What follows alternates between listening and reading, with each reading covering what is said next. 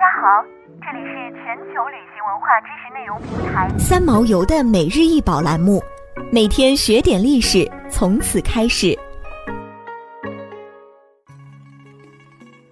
每天学点历史，从每日一宝开始。今天给大家分享的是明永乐甜白釉梅瓶，此瓶通高三十二点一厘米，瓶小口短颈，封尖平底，通体为甜白釉色，胎质细腻，釉面洁净，外壁压印暗花，因釉子凝厚肥腴，纹饰不清，现收藏于克利夫兰艺术博物馆。明代的甜白釉是中国白釉品种的佼佼者。甜白釉是指釉质洁白、温润似玉、肥厚无汁，釉面光洁无棕眼，简称奶白或甜白。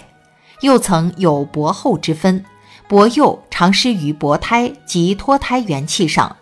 釉面平整晶莹，器物的口足边沿及带系的棱角处微显胎骨。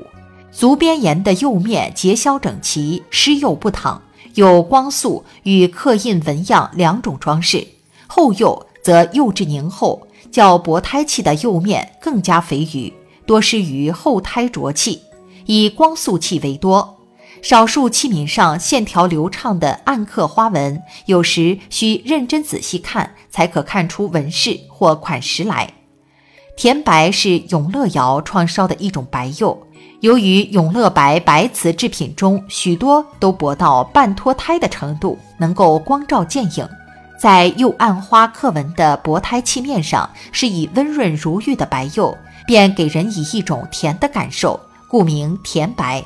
尤其是脱胎制作工艺极其复杂，大约需要几十道工序。甜白釉又极莹润，能照见人影，比舒府窑卵白釉有更加明显的乳浊感，给人以温柔恬静之感，所以又称葱根白。素有“白如凝脂，素由积雪”之誉。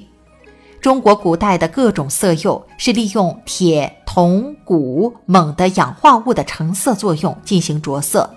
由于一般瓷土和釉料中或多或少带有一些氧化铁，在还原气氛中必然反映出青色来，因此青釉是我国古代最普遍的釉色。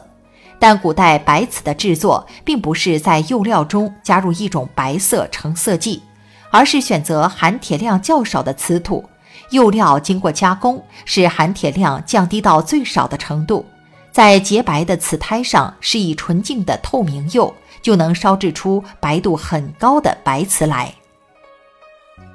想要鉴赏国宝高清大图，欢迎下载三毛游 App，更多宝贝等着您。